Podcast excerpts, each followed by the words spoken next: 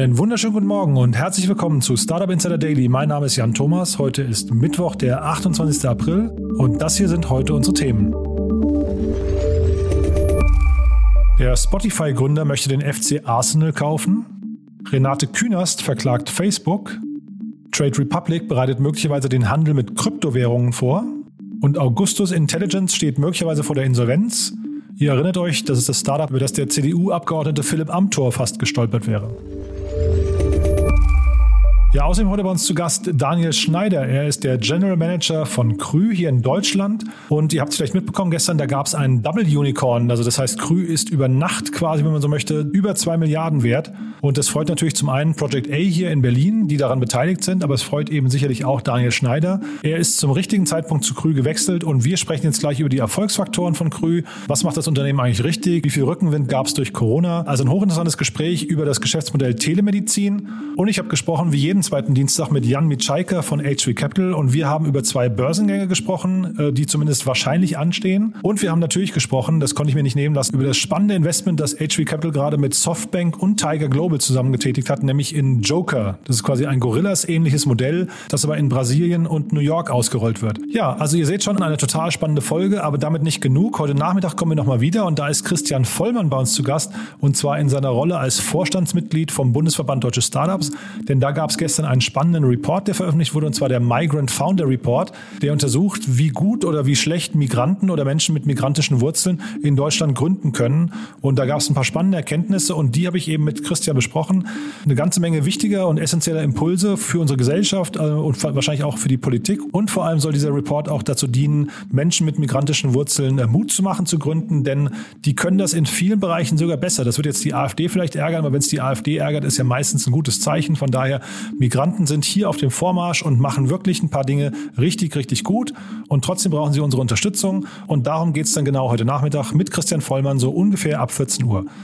Jetzt aber rein in die Nachrichten mit Anna Dressel. Die kommen wie immer nach den Verbraucherhinweisen und die kommen wie immer jetzt.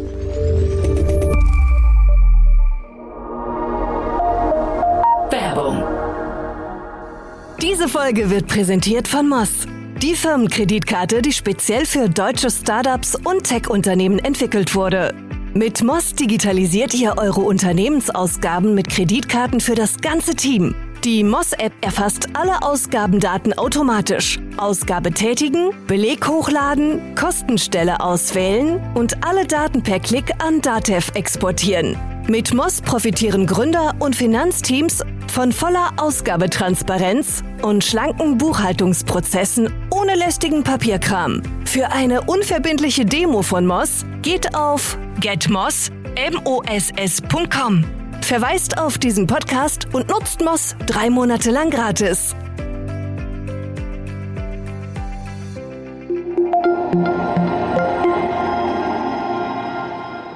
Startup Insider Daily. Nachrichten. Nicht nur Philipp Amthor versuchte offenbar bei der Bundesregierung für das amerikanische Unternehmen Augustus Intelligence zu werben, sondern auch der ehemalige Wirtschafts- und Verteidigungsminister Karl Theodor zu Guttenberg. Das berichtet der Spiegel unter Berufung auf eine Anfrage des linken Politikers Fabio De Massi an die Bundesregierung. Guttenberg soll Anfang September 2019 eine E-Mail an Bundeskanzlerin Angela Merkel geschrieben haben. Darin sei es um die beiden Unternehmensgründer der Softwarefirma aus New York gegangen, für die Gutenberg als Präsident tätig war. Eine Antwort des Kanzleramts bekam der ehemalige CSU-Politiker allerdings nicht. Die Anfrage sei nicht beantwortet worden, weil Recherchen auf Arbeitsebene im Kanzleramt keine belastbaren Ergebnisse gebracht hätten. Augustus Intelligence steht vor der Insolvenz. Das New Yorker Startup Augustus Intelligence ist hierzulande vor allem durch die Verbindung zum CDU-Jungstar Philipp Amthor bekannt. Der Politiker war wegen Lobbyvorwürfen in die Schlagzeilen geraten und wäre über diese Affäre fast gestolpert. Amthor hatte bei Bundeswirtschaftsminister Peter Altmaier, CDU, für die Firma geworben. Im Gegenzug soll er Aktienoptionen und einen Direktorenposten erhalten haben. Wie nun bekannt wurde, hat Augustus Intelligence offenbar Konkurs angemeldet. Medienberichten zufolge hat das Unternehmen am Samstag einen Insolvenzantrag bei einem Gericht in Delaware eingereicht, der auf eine Restrukturierung nach US-Recht abzielt. Seit dem 15. März ermittelt auch die US-Börsenaufsicht gegen Augustus Intelligence, wobei vor allem das Verhalten des früheren Managements und die Umstände der Kapitalerhöhung untersucht werden soll. Das 2018 von dem deutschen Unternehmer Wolfgang Haupt gegründete Start-up hatte im Jahr 2019 113,5 Millionen Dollar von Investoren eingesammelt. Über das Geschäftsmodell des Unternehmens ist wenig bekannt, außer dass man Software zur Gesichts- und Objekterkennung anbieten wolle. You will move assets how and when I tell you. Your 2 and 20 is now 1 and 10. The rest will be converted into cryptocurrency and paid to me. Trade Republic bereitet Kryptohandel vor. Der Berliner Neo-Broker Trade Republic könnte auf den boomenden Zug der Kryptowährungen aufspringen und den entsprechenden Markteinstieg vorbereiten. Darauf weisen zumindest erste Anzeichen auf der Homepage und in den Jobausschreibungen hin. Demnach sucht das Unternehmen mehrere Rechtsberater, die sich unter anderem um die Konzeptionierung von neuen Finanzprodukten kümmern sollen. Auch eine Fragen- und Antworten-Sektion zu digitalen Währungen findet man bereits auf der Homepage. Der Handel mit Kryptowährungen gilt derzeit als lukrativ, weshalb sich Trade Republic von dem Einstieg in das Segment neue Erlösquellen erhoffen dürfte. Trade Republic wollte die möglichen Pläne bislang nicht kommentieren. Aktuell fallen einem, wir sind in einem Wahlkampfjahr, fällt einem auf, dass hier und da überall Zitate erfunden werden. Äh, übrigens teilweise auch von Leuten deutscher Staatsangehörigkeit, die sich in der Schweiz aufhalten, was wieder große Rechtshilfeprobleme auslöst. Und auch deshalb sage ich, äh, diese falschen Zitate müssen weg und äh, Facebook und die Plattform müssen das technisch lösen. Der grünen Politikerin Renate Künast zufolge geht Facebook nicht mit ausreichender Entschlossenheit gegen Hasspostings vor. Die Bundestagsabgeordnete fordert, dass das Unternehmen nicht nur einzelne Beiträge mit einem ihr fälschlicherweise zugeschriebenen Zitat löscht, sondern dass auch alle identischen und sinngleichen Inhalte auf der ganzen Plattform entfernt werden. Dazu hat Künast eine Unterlassungserklärung an die irische Europazentrale von Facebook geschickt und fordert zusätzlich ein Schmerzensgeld in Höhe von 10.000 Euro. Die Politikerin wird auf Facebook weiterhin mit dem Zitat Integration fängt damit an, dass sie als Deutscher mal Türkisch lernen in Zusammenhang gebracht, obwohl sie sich bereits im Jahr 2015 auf ihrer Facebook-Seite gegen die Behauptung wehrte, diese Aussage getätigt zu haben. is it a, a very good marketing uh, stunt from Spotify, or is there genuine interest? Arsenal fans will be excited um, by the news, but we've seen over the years many people being linked to clubs to buy them, and um, it'll be interesting to see where this goes because uh, uh if, if Stan Kroenke knows that he's interested, uh, he's got the money to pay for the club. He'll want top, top dollar for it and make sure that he pushes as, or squeezes as much out of it as he can. If he's willing to sell, might not even want to sell the club yet. Spotify-Gründer will FC Arsenal kaufen. Der Gründer des Musikstreaming-Dienstes Spotify, Daniel Egg, liebäugelt mit dem Kauf des traditionsreichen Fußballclubs FC Arsenal. Dabei erhält er Zuspruch und Unterstützung von zahlreichen ehemaligen Spielern wie Thierry Henry, Dennis Bergkamp und Patrick Vieira. Egg gab an, er sei schon als Kind Arsenal-Fan gewesen und er stünde bereit, sofern der aktuelle Mehrheitseigentümer Stan Krönke aus den USA verkaufen wolle. Das Vermögen des Spotify-Gründers wird auf 4,7 Milliarden US-Dollar geschätzt. RTL sendet Wirecard-Dokumentation trotz Verbots. Mit der Ausstrahlung des Doku-Dramas Der große Fake, die Wirecard-Story, hat sich RTL über die gerichtliche Anordnung des Oberlandesgerichts München hinweggesetzt. Dieses hatte dem Sender nur wenige Stunden zuvor untersagt, die Mischung aus Faktenbericht und fiktivem Drama in seiner vorliegenden Version zu senden. Der Auffassung der Richter zufolge werde ein Kronzeuge im Prozess gegen das Skandalunternehmen vorverurteilt, weshalb RTL nicht identifizierend über den Mann berichten dürfe.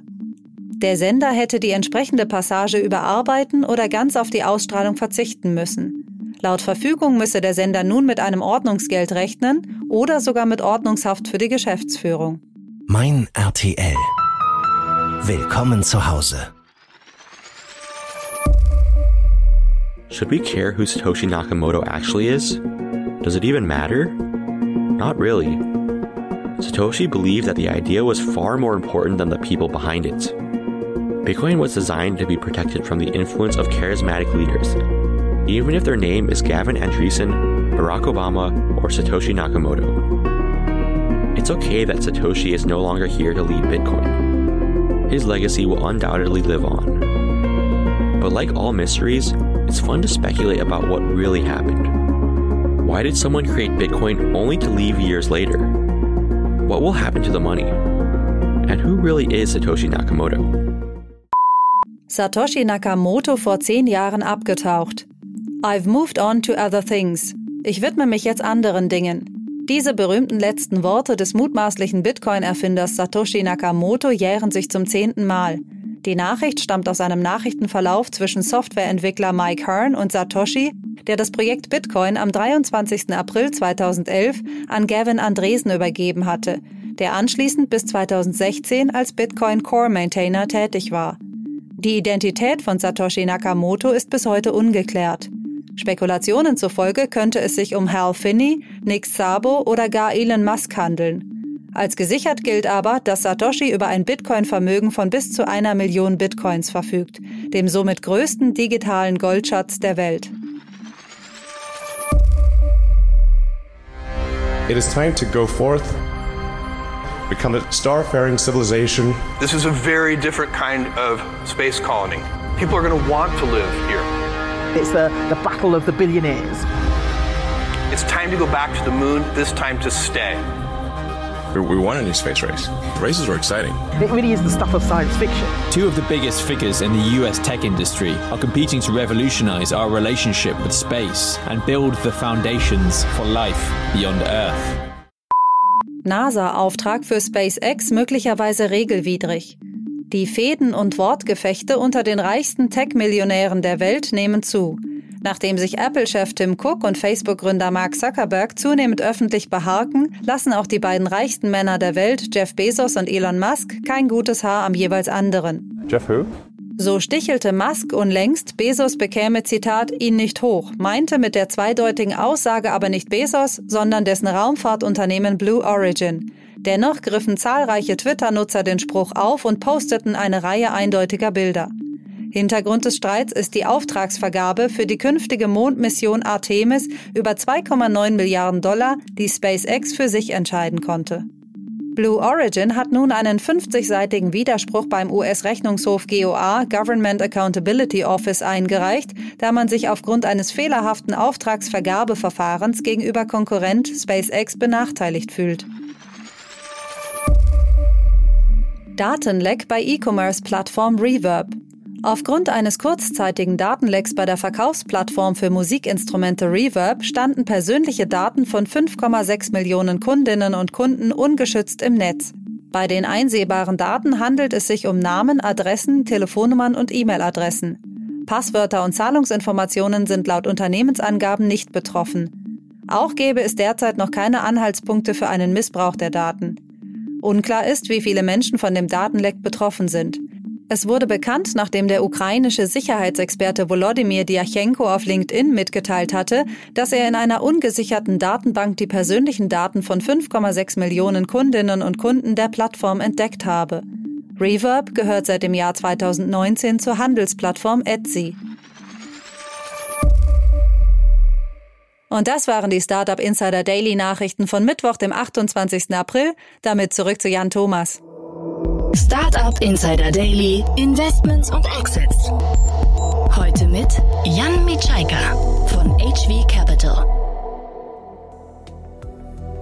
Präsentiert von Beiten Burkhardt, euren Partnern von der ersten Beteiligungsrunde bis zum erfolgreichen Exit. Mega cool. Jan Mitschaiker ist wieder hier von HV Capital. Hallo Jan. Hi Jan, danke für die Einladung wieder. Wie immer großartig, dass du da bist und wir sprechen heute über das Thema IPOs. Da gibt es irgendwie zwei ganz spannende Neuigkeiten, ne? Genau, also da lief ja heute bzw. gestern über die Verteiler einerseits ähm, Here.com, ehemals Audi Bene, äh, wo ich lustigerweise auch als Angel investiert war vor langer, langer Zeit, wow. aber dann irgendwann zwischendrin raus bin, was natürlich jetzt betrüblich ist. ähm, und dann Mr. Specs, die sich da, die sich da auch einreihen. Ja, lass uns vielleicht mal mit Audi Bene anfangen. Das ist ja ein super spannendes Thema und der Marco Vitor ist ja in Berlin, also das ist einer der beiden Gründer, glaube ich, wenn ich es richtig weiß, ist genau. ja auch in Berlin extrem bekannt, ne? Genau, Marco Vitor und Paul Crusius haben das ja zusammen gegründet. Interessanterweise ähm, hatte sich Paul damals lange mit dem Hörgerätemarkt beschäftigt, ich glaube in der Beratung, wenn ich das richtig in Erinnerung habe, und hat gesagt, irgendwie, irgendwas ist da faul, weil Hörgeräte gleichzeitig einerseits extrem teuer, extrem hochmargig. Es gibt viele Hörgeräteakustiker, die nur ein, zwei Paar im Monat verkaufen und ähm, davon leben.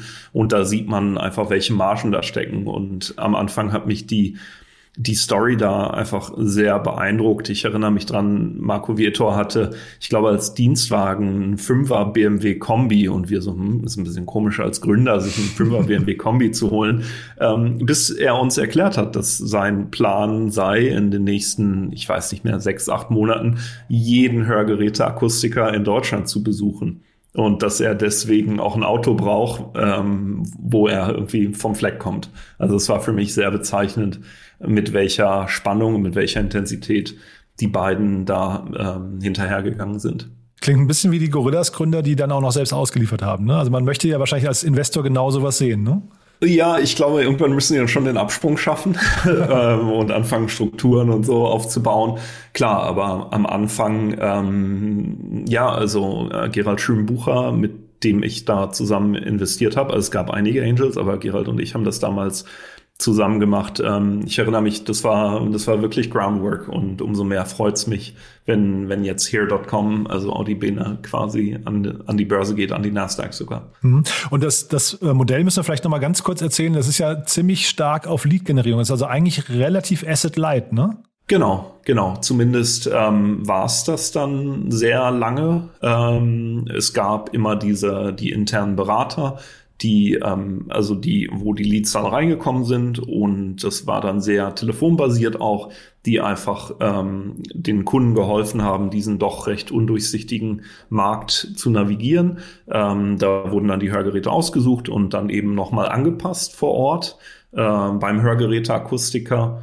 Und am Ende war aber ähm, Audi Bene oder dann eben hier dann der, der Verkäufer des Hörgeräts. Mhm. Ich hatte den Marco auch vor etwa, ich weiß gar nicht, ich glaube so vor einem halben, dreiviertel Jahr im Podcast.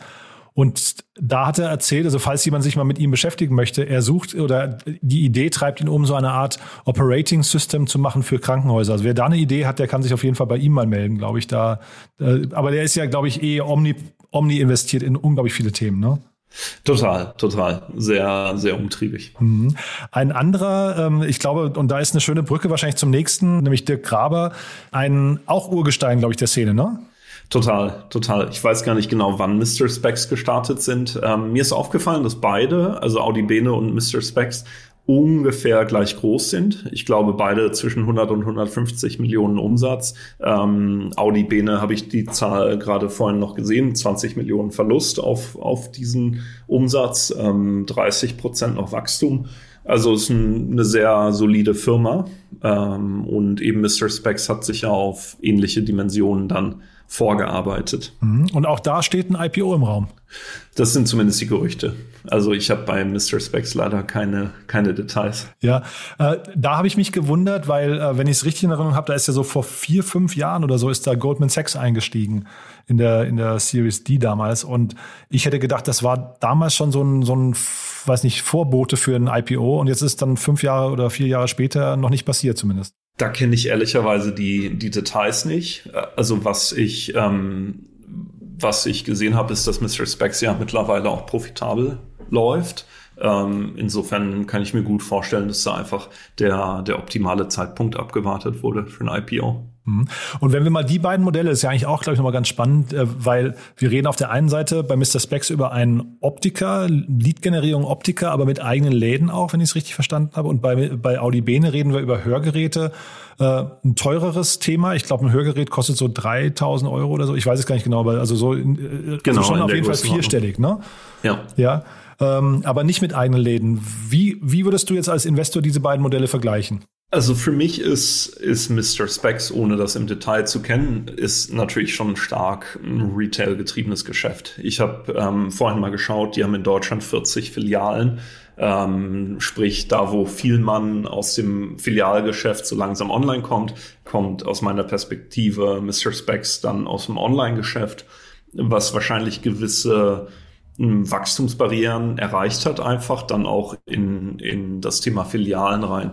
Was man aber sieht, dass wir waren ja zum Beispiel bei Home24 beteiligt, die ja auch ein eigenes Filialnetz haben, dass oft diese Kombination, also hier Jochen Krisch, Multichannel-Experte, ähm, wird das so nennen, dass das schon charmant sein kann. Es macht natürlich als VC die Beurteilung des Geschäftsmodells ein bisschen schwieriger, weil man einerseits ein Retail-Business mit einem Online-Business dann vermischt, verschmelzt und teilweise vielleicht auch nicht ganz klar ist, was wie wo treibt. Also gerade wenn dann die, die Buchungsstrecken länger und komplizierter werden, macht das die Beurteilung des Modells natürlich schwierig. Mhm. Und wir hatten ja hier schon mal über Specs gesprochen. Äh, hier reden wir bei, glaube ich, in beiden Fällen über klassische IPOs, ne?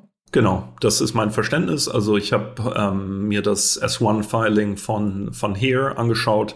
Ähm, das sieht nach einem plain Vanilla Nasdaq-Listing aus. Hm. Weil also von der Dimension her wären ja beide jetzt eben äh, auch in dieser Spec-Liga wahrscheinlich äh, platzierbar. Aber da hat man so das Gefühl, da also viele wollen da vielleicht auch nicht mehr. Ne? Also es kriegt so ein bisschen so ein Geschmäckle.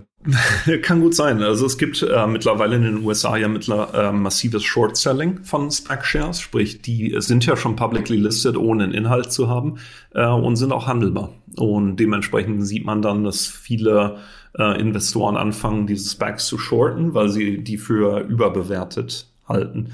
In dem Fall von Here ist natürlich noch eine, eine zusätzliche Komplexität, dass, ähm, dass gerade EQT ähm, und andere noch auch äh, die Mehrheit behalten werden nach dem, nach dem IPO. Und insofern meine Vermutung wäre auch, dass, dass dieser IPO passiert, um Liquidität zu haben, einerseits sicher für die Investoren, aber andererseits auch eine Akquisitionswährung ähm, für weitere Schritte. Sehr cool. Und weil wir ja gerade schon über New York gesprochen haben, das ist nochmal eine schöne Brücke, äh, wenn ich die schon hier habe. Wir müssen nochmal ganz kurz über Joker sprechen. Ja.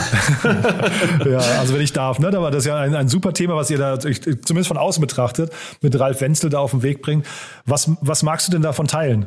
Also wir haben uns im letzten Jahr sehr intensiv mit dem ganzen Quick-Commerce-Markt beschäftigt. Und da gibt's ja großartige Unternehmen, äh, auch in Deutschland, Gorillas und Flink, für uns war immer die Frage, gerade mit meinem Kollegen Alex Joel Carbonell, der von Delivery Hero ähm, da eben tiefes Marktverständnis mitbringt, wie gut können diese Modelle eigentlich in Deutschland und in Europa funktionieren, ähm, was ja immer Märkte waren, wo sich teilweise die Lieferdienste schwer getan haben. Ähm, am Ende brauche ich ja einerseits Kunden, die bereit sind, Geld auszugeben für, für Quick Commerce und gleichzeitig brauche ich eine Infrastruktur an Fahrern, an Distribution Centers etc. Und ähm, was uns gut gefallen hat an dem Joker-Modell eben einerseits natürlich das Team, Ralf Wenzel, Ben Bauer und Co., die ähm, Sven Grajewski, die bei äh, Food Panda einfach zusammen natürlich einen riesen Erfolg hingelegt haben. Und andererseits dieser fast schon, sagen wir mal, länderagnostischer Ansatz, die sich einfach sehr datengetrieben anschauen, ähm, wo, in welchem Land kann das funktionieren, in welcher Stadt, aber dann teilweise sogar in welchem Postleitzahlenbereich. Und ähm, schauen sich dann eben das von oben an und starten und sind zum Beispiel jetzt in, in Mexiko und Brasilien gestartet. Ähm, ist natürlich ein ganz, ganz anderer Ansatz als dieses typische, hey, ich mache Paris, ich mache Berlin, ich mache Amsterdam, ich mache London, wo sich ja im Moment einige Quick-Commerce-Firmen die Köpfe einschlagen. Hm, ja, mega spannend. Du musst jetzt, also die Zahl, das Gesamtinvestment wurde ja nicht announced, das musst du jetzt auch nicht verraten, aber die Teilnehmer der Runde sind natürlich auch spektakulär. Also jetzt nicht nur wegen euch natürlich, ja, sondern ihr, man darf ja nicht vergessen, ihr habt ja zusammen mit Softbank und äh, ähm, Tiger Global, ne, war das, glaube ich, äh, da investiert. Genau, genau. Also es war eine etwas atypische Seed-Runde, wo die Strukturierung auch etwas länger gedauert hat als jetzt so hier im Berliner Hinterhof, sag ich mal. Ähm, da sind natürlich also einerseits sehr große Fonds involviert, die aber gleichzeitig in dem Moment äh, total sinnvoll sind, einfach weil das Geschäftsmodell ja wahnsinnig kapitalintensiv ist. Und über, über unsere Kontakte und dann natürlich auch die, die Kontakte von Ralf, der ja eben bei Softbank auch war, waren wir dann in der Lage, dieses, dieses Konstrukt ähm, zu, zusammenzubauen, was natürlich für eine Seed-Runde gänzlich untypisch ist. Aber ähm, ja, da ist man dann flexibel und baut halt das, was sinnvoll ist. Ähm, und ja, also ich bin extrem gespannt, was da passiert. Ja, und es klingt auch, auch extrem optimistisch, wie du es wie du es rüberbringst. Ne? Äh, ich will noch mal sagen, also das, wie gesagt, musst du nicht kommentieren, aber der Flurfunk spricht von einer dreistelligen, von einem dreistelligen Millionenbetrag, der da geflossen ist. Und was ich daran spannend finde, jetzt mal unabhängig von der Höhe, ist, ähm, also da kommt ja im Prinzip richtiges Team, trifft auf äh, gerade sehr populäre Idee, wahrscheinlich eben entsprechend richtiges Timing. Ist es ein Single Founder? Ich weiß gar nicht, Ralf Wenzel, du hast gerade gesagt, das Team, aber er, er war jetzt die ganze Zeit, stand da irgendwie im Fokus. Ähm, also was sind denn hinterher die Kriterien, die zu, also ich sage einfach mal einer großen Runde und dann eben auch ein Softbank, hast du gesagt, kommt die Brücke über Ralf, aber die müssen ja trotzdem sagen, wir gehen in eine Seed-Runde rein, genau wie auch äh, Tiger Global. Das ist jetzt wirklich alles sehr atypisch. Es ist, glaube ich, ein, eine komplett einzigartige Situation. Also das Team, ähm, wie gesagt, ist Ralf natürlich als CEO, aber dann eben auch Ben Bauer, ähm, Sven Grajecki, also decken wirklich alle Aspekte des Businesses ab, haben sehr erfolgreich ähm, in dem Bereich vorher gegründet, eben Food Panda, was ja wahrscheinlich ein Unicorn oder Decacorn oder was auch immer für ein Corn ist. Ähm, und haben danach ähm, in ihrer Zeit bei, bei Softbank auch, wo sie dann eben auch gearbeitet haben, sich sehr intensiv mit diesen ganzen Local Delivery Businesses auf einer globalen Ebene beschäftigt und kannten eben aus Foodpanda eben dann auch die Einzelheiten der Länder etc. Also es ist sicher eine, eine Auszeichnung für das Gründungsteam, dass Investoren eben wie Tiger Global oder Softbank hier schon in der, in der Seed-Runde mitmachen. Oder ihr, ne? Und wir natürlich als Lead sogar ja. dieser, dieser Seed-Runde. Ähm, Gerade mein Kollege Alex, wie gesagt, da extrem viel Engagement gezeigt hat, um diese Runde zusammenzubauen. Und ähm, das wurde dann eben auch belohnt für uns. Fantastisch. Also behalten wir im Blick. Es klingt auf jeden Fall mega spannend und deswegen freue ich mich, dass wir noch ein bisschen drüber sprechen konnten. Du, war wieder hoch, hochgradig interessant, muss ich sagen. Äh, drei, drei tolle Themen, die irgendwie eine gute Brücke hatten, finde ich auch. Danke, dass du da warst. Ja, danke dir, Jan. Immer gerne.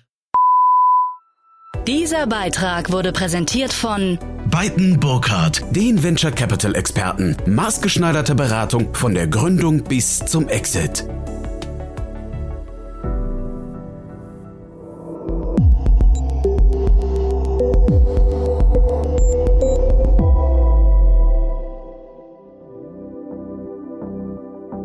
Zu Gast Daniel Schneider, General Manager von Krü. Also, ich freue mich total. Daniel Schneider ist äh, wieder bei uns, General Manager von Krü. Hallo Daniel.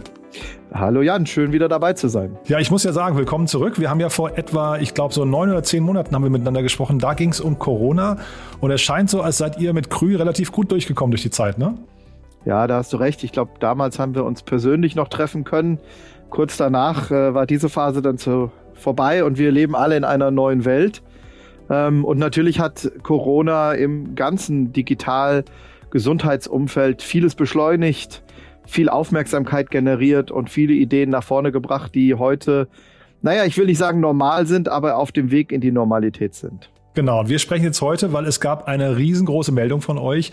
Ähm, das musste mal einordnen für mich. Der Rainer Berak von Project A hat sogar geschrieben Double Unicorn. Also da, ich äh, weiß ja jetzt gar nicht, was da alles offiziell ist und was nicht, aber es klingt auf jeden Fall großartig. Ja, es ist richtig. Wir haben äh, heute bekannt gegeben, dass wir unsere Series D beendet haben, also eine neue Investmentrunde geschlossen haben und damit tatsächlich unsere Gesamtbewertung über die zwei Milliarden Grenze hüpft. Ähm, das sind, äh, das Gesamtinvestment ist ungefähr 260 Milliarden Euro, äh, 260 Millionen Euro natürlich. Ähm, das ist natürlich erstmal schön und glaube ich auch ein, natürlich für uns als Team zumindest mal der Beweis, dass auch andere glauben, dass wir auf dem richtigen Weg sind. Es ist aber, das will ich auch nicht verheimlichen, gleichzeitig ja eigentlich ein Auftrag, ne? Weil die erwarten natürlich, dass wir jetzt was Gutes daraus machen und äh, entsprechend das, was wir an Visionen, an Ideen skizziert haben, auch umsetzen können. Mhm. Ich hatte von eurem Gründer äh, gelesen, dass er ähm, ja den Fokus darauf gelegt hat, schon immer die Lösung oder Lösungen zu finden für Ineffizienzen in der Gesundheitsversorgung. Das musst du nochmal erklären, also quasi was eure Mission ist und wie ihr das auch anstellt. Ja, sehr gerne. Also wir sind ein schwedisches Unternehmen, der Johannes hat das Unternehmen vor ein paar Jahren gegründet, tatsächlich aus so einer eigenen Erfahrung heraus, dass er äh, wegen einer Krankheit regelmäßige Arztbesuche brauchte und sich einfach gewundert hat, dass er alles mit dem Handy machen kann, nur seinen Arztbesuch, da muss er noch hinlaufen, da muss er im Wartezimmer sitzen, da muss er Termine kriegen, äh, alles, was dazugehört. Ähm, und seitdem gibt es uns und wir haben uns fokussiert zunächst auf das Thema Videosprechstunde, also tatsächlich die Sprechstunde durch ein Gespräch in der Videofunktion im Handy zu ersetzen. Das machen wir in Deutschland inzwischen auch, aber in Schweden zum Beispiel sind wir inzwischen auch mit eigenen äh, Gesundheitszentren vor Ort. In äh, UK haben wir MJOG, ein Unternehmen, äh, gekauft, in unserer Gruppe hinzugefügt, das sich im ich sag mal, asynchronen Bereich der Patienten-Arzt-Kommunikation bewegt. Und das ist so die Richtung, in die wir auch gehen wollen immer basierend auf der Videosprechstunde, immer mit einem Fokus auf den Patienten, aber nach und nach andere Services anbieten, um auch Ärzte, Ärztinnen und andere an die Plattform anzubinden. Diese Asynchronität, die musst du mir nochmal erklären. Das habe ich, das, das kann ich nicht ganz. Ja, äh, gerne. Ja. Naja, die Videosprechstunde ist ja das, wo man direkt mit dem Arzt redet. Der kann sich Dinge ansehen, der kann Ratschläge geben. Es gibt aber auch genug Momente, ob das bei der Terminfindung ist, ob das bei Nachfragen ist, ob das bei im Dermatologiebereich zum Beispiel mal auch mit hochgeladenen Bildern ist, wo der Arzt auch zeitversetzt antworten kann. Also wo man eine Frage stellt und ähm, eine Stunde oder zwei oder drei später gibt es eine Antwort. Und ich glaube, das ist auch ein Feld, wo wir merken, dass die Digitalisierung die Praxen entlasten kann. Und da schließt sich dann so ein bisschen auch der Bogen wieder zu deinem Thema Effizienz. Wer mal in einem Wartezimmer gesessen hat und beobachtet hat, unter wie viel Strom da häufig die äh, ähm, Damen und Herren an der Rezeption sitzen, weil ständig das Telefon klingelt, ständig ein neuer Anruf kommt, weiß, dass da effizientere Kommunikationswege ein, eigentlich da sein müssten und asynchrone Kommunikation ist sicherlich ein Weg dahin. Mhm. Jetzt fließt in diesen Sektor gerade sehr viel Geld. Ne? Ich habe gesehen, Babylon Health aus äh, UK, glaube ich, und dann Alan ist ein Unternehmen, äh, habe ich gerade mit Otto Birnbaum schon so ein bisschen drüber gesprochen, äh, hier im Podcast aus Frankreich. Doctolib gibt's noch. Ähm, also relativ viele Unternehmen, die so mit ähnlichen Modellen äh, aufwarten. Was sind denn so die größten Unterschiede? Ja, das stimmt. Also ich glaube, wir erleben alle, dass äh, das Thema Digital Health auch bei den Investoren deutlich an Fahrt aufgenommen hat. Da spielt Covid eine wichtige Rolle. Da spielt aber auch eine Rolle, dass wir jetzt nach und nach praxistaugliche Dinge sehen und wir uns bei Dr. Lip, ne, ein Buchungstool in seinem Kern. Die machen zwar inzwischen auch andere Funktionen, aber die haben als erstes mal gesagt, ein ganz spezifisches Problem zu lösen. Und das machen sie, glaube ich, ganz gut.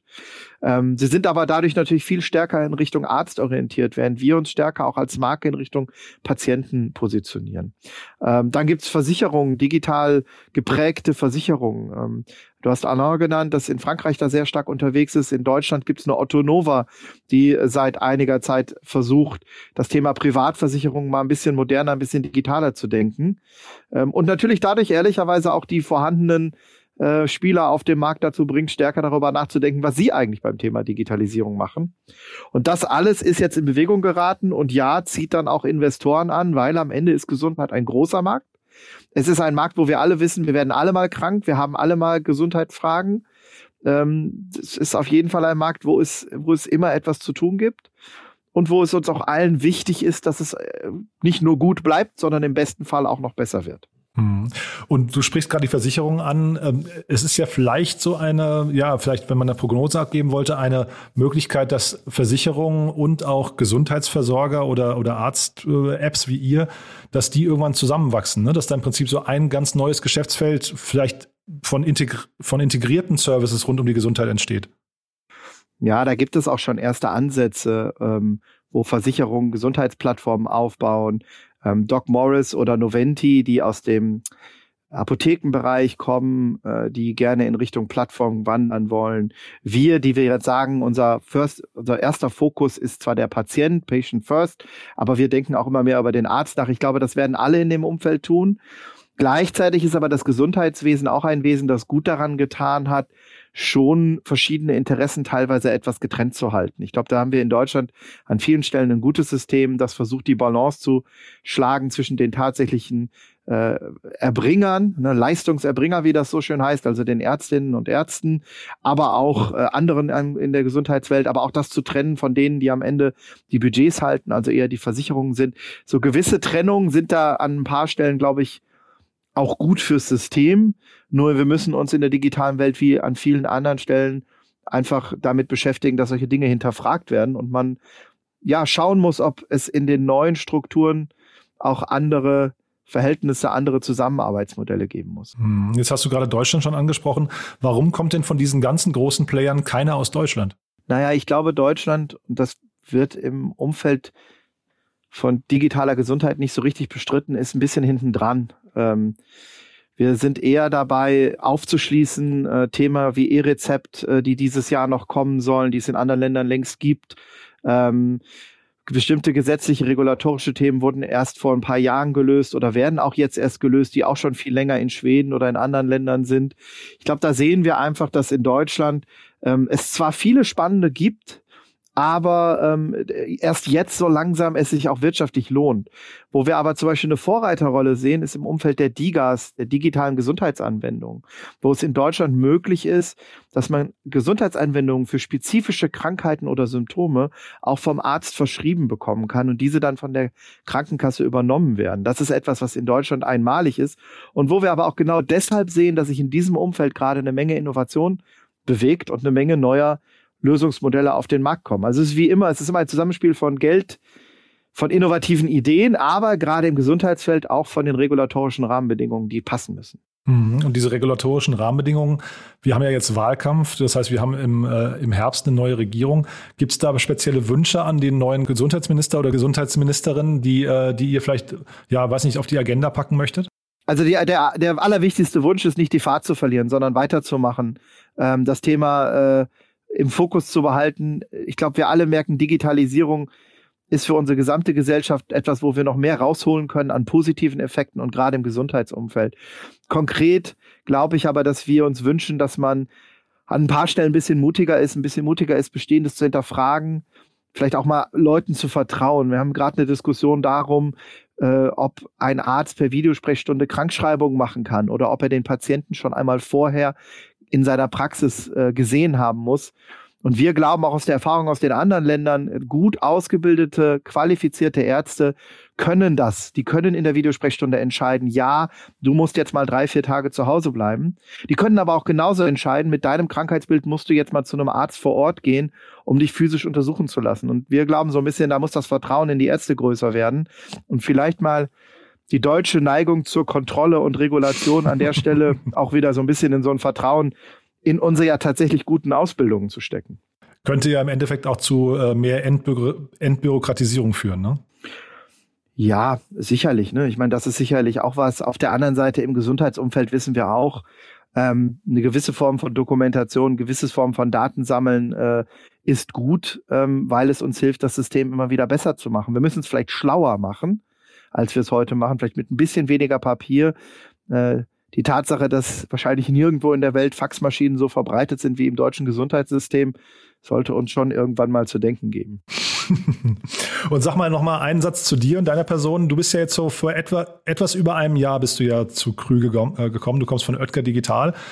Was hast du denn damals in Krü gesehen und hat sich das bewahrheitet? Und dann vielleicht, was ist denn so deine Hoffnung vielleicht auch für die nächsten ein, anderthalb Jahre? Ja, also was ich unglaublich spannend fand und nach wie vor finde, ist, dass es eben genau jetzt der Punkt ist, wo das Thema digitale Transformation, neue digitale Modelle im Gesundheitswesen ankommen. Und das ist natürlich total interessant dabei zu sein, wenn sowas wirklich mal losgeht. In vielen anderen Geschäftsfeldern, ich meine, E-Commerce ist ja ehrlicherweise fast schon ein alter Hut.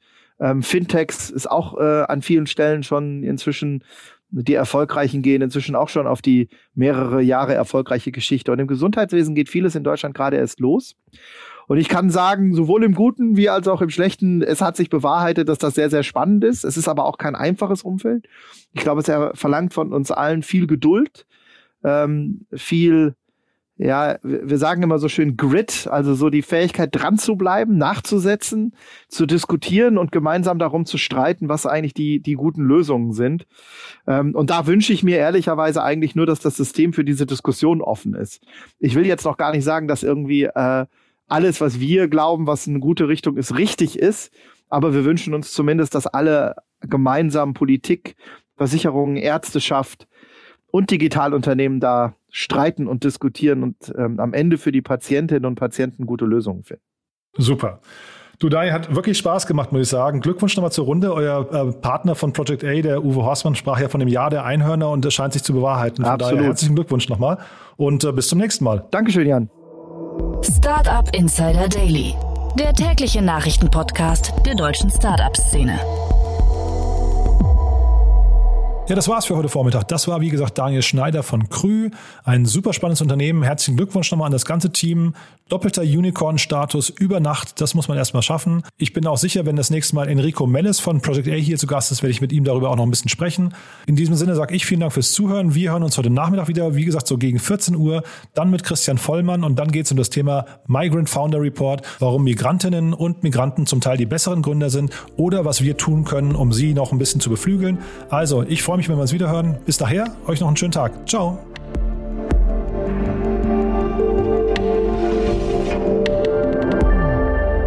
Diese Folge wurde präsentiert von Moss, der Firmenkreditkarte, die speziell für deutsche Startups und Tech-Unternehmen entwickelt wurde. Alle weiteren Informationen auf getmoss.de.